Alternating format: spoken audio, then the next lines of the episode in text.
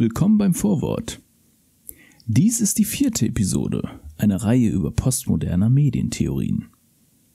Falls ihr Folge 3 über Paul Virilio oder die auf diese folgende Episode hören wollt, dann schaut doch in die Beschreibung. Dort findet ihr eine Playlist. In dieser Episode sprechen wir über Medienarchäologie und die Austreibung des Geistes aus den Geisteswissenschaften. Für diese Episode empfehle ich Die Wahrheit der technischen Welt, Essays zur Genealogie der Gegenwart von Friedrich Kittler.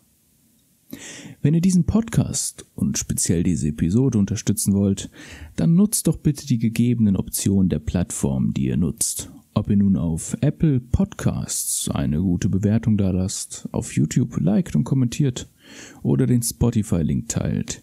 Jede Form von Interaktion ist eine Unterstützung. Mit diesen Worten wünsche ich euch jetzt viel Spaß bei der Episode. Nach Kant, Freud, Benjamin und Foucault bietet Friedrich Kittler als letztes eine Form der Archäologie. Ihm geht es jedoch weder um Metaphysik, die Seele, die Moderne oder das Wissen, sondern um die Medien. Knut Ebeling schreibt in Wilde Archäologien 1, Zitat, die Archäologie der Medien präsentiert ein zeitgenössisches Denken der Medien, das mittlerweile so geläufig geworden ist, dass dieser Titel Ausstellungen von Computerkunst ziert. Doch die Harmonie allgemeiner Anerkennung trügt. Die Archäologie der Medien stellt die aktuellste und zugleich umstrittenste Variante eines archäologischen Ansatzes dar. Hatte die Position Foucaults bereits Kulturkämpfe ausgelöst, so polarisiert heute Friedrich Kittler die Scientific Community. Zweifellos bedeutet seine Archäologie der Medien eine heftige Reaktion auf die hermeneutiklastige bundesdeutsche Nachkriegswissenschaft. Kittlers Programmschlager von 1980 schrieb sich die Austreibung des Geistes aus der Geisteswissenschaft auf die Fahne. Zitat Ende. Wenn man einen Text zu Kittler oder allgemein der Archäologie lesen will, kann ich das Buch nur wärmstens empfehlen. Worum es nun zuerst gehen soll, ist eine Unterscheidung zu treffen. Denn das Wort Medienarchäologie hat einen verwandten Begriff, die Mediengeschichte, den wir auch schon ein paar Mal gehört haben, welcher gelegentlich mit ersterem Synonym verwendet wird. Dabei bietet eine Archäologie etwas vollkommen anderes als eine Geschichte. Die Archäologie stellt die Geschichte der Medien radikal in Frage. Sie betrachtet den unausgesprochenen Grund und Hintergrund, die a priorische Annahme einer jeden Mediengeschichte. Es geht hier nicht um partikulare Erscheinungen in Form von verschiedenen Techniken, sondern um die Gesamtheit des Wissens in Bezug zur Medialität. Kittler, auch wenn er Foucaults Arbeit sehr schätzt, kritisiert Foucaults Verständnis der Medialität als Zusammenspiel von Struktur und Funktion der Medien hinsichtlich ihrer kognitiven, kulturellen und sozialen Aspekte. Der Grund dafür ist, dass diesem die Materialität fehlt. Sowohl Datenspeicherung wie auch Datenübertragung und Datenberechnung müssen in den technischen Mediendiskurs aufgenommen werden. Zentral ist dem System Kittlers somit die Veränderung des Aufschreibesystems, ein Zitat Netzwerk von Technik und Institutionen, die einer gegebenen Kultur die Adressierung, Speicherung und Verarbeitung von Daten erlauben. Zitat Ende. Da es vor dem 18. Jahrhundert kein Medium gab, welches unter die Kriterien des Aufschreibesystems fällt, beginnt für Kittler die Mediengeschichte im 18. Jahrhundert. Das Aufschreibesystem des 18. Jahrhunderts konstituiert sich durch die Alphabetisierung, die Etablierung eines sowohl universitären wie auch staatlichen Bildungswesens, die massenhafte Produktion und Rezeption von Druckerzeugnissen wie Büchern und Zeitungen. Mit diesem einher ging ein Zugewinn der Bedeutung des Bürgertums. Auch bei Kittler verliert das Optische an Bedeutung, dadurch unter anderem die Lautiermethode, die Methode durch Laute die Sprache zu erlernen, anstelle des Auswendiglernens von Buchstabenkombinationen, Buchstaben nun mit Lauten identisch.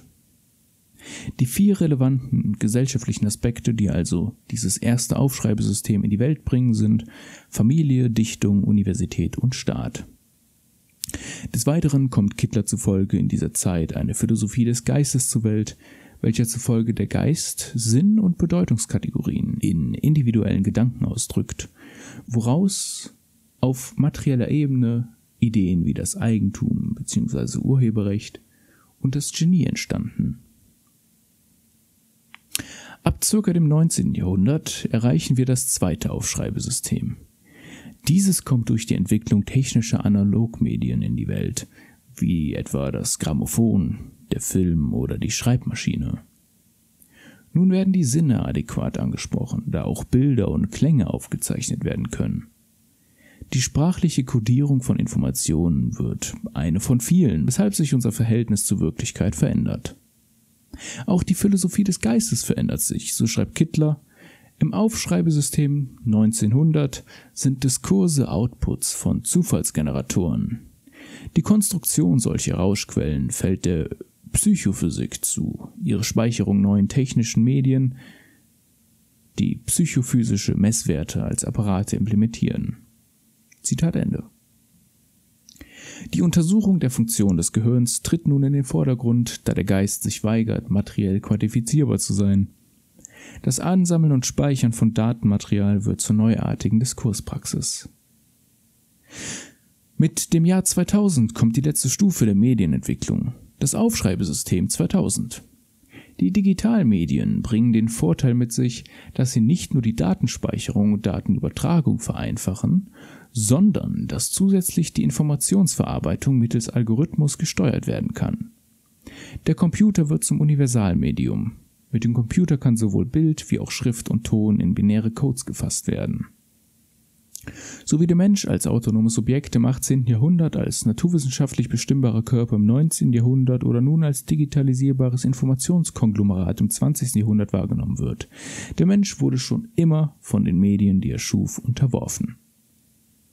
Deshalb sieht Kittler es nüchtern, wenn er prognostiziert, dass das Menschliche hinter die Technik tritt und durch diese standardisiert, normiert, automatisiert, alles in allem gleichgeschaltet werden wird. Auf einer gesellschaftlichen Ebene wird es zu einem größeren sozialen Gefälle kommen zwischen denjenigen, welche Computeranalphabeten sind, und denjenigen, die elektronisch mündig sind. Kittler zufolge muss eine adäquate Theorie der Macht für das 21. Jahrhundert die inhärenten Machtstrukturen der Hardware verstehen. Die Nutzerschaft einer Software macht sich vom System dieser abhängig und wird durch dieses eingeschränkt. Hinzu kommt der Vorschlag, die bisherige Medientheorie durch eine materialistische auszutauschen, welche die Medien als materiell konstitutive Elemente des Selbst, der Gesellschaft und der Kultur erachtet und von diesem technikorientierten Standpunkt aus die Forschung aufnimmt. Aber nicht nur die Medientheorie, die gesamte Geisteswissenschaft braucht diese technizistische Überholung. Die unmenschlichen Systeme müssen in die Sozialstruktur hineingedacht werden. Dieses neue Paradigma soll sich dadurch auszeichnen, dass nicht der Inhalt, sondern die medial-materiellen Bedingungen Objekt der Analyse sind, die militärische Herkunft medialer Entwicklungen in die Betrachtung einfließt und die hermeneutische Methode der Sinn- und Bedeutungsanalyse durch eine mathematisch und naturwissenschaftliche Technikanalyse ausgetauscht wird. Nun, was haltet ihr von Friedrich Kittlers Theorie und seinen Vorschlägen? Bitte lasst es mich doch wissen.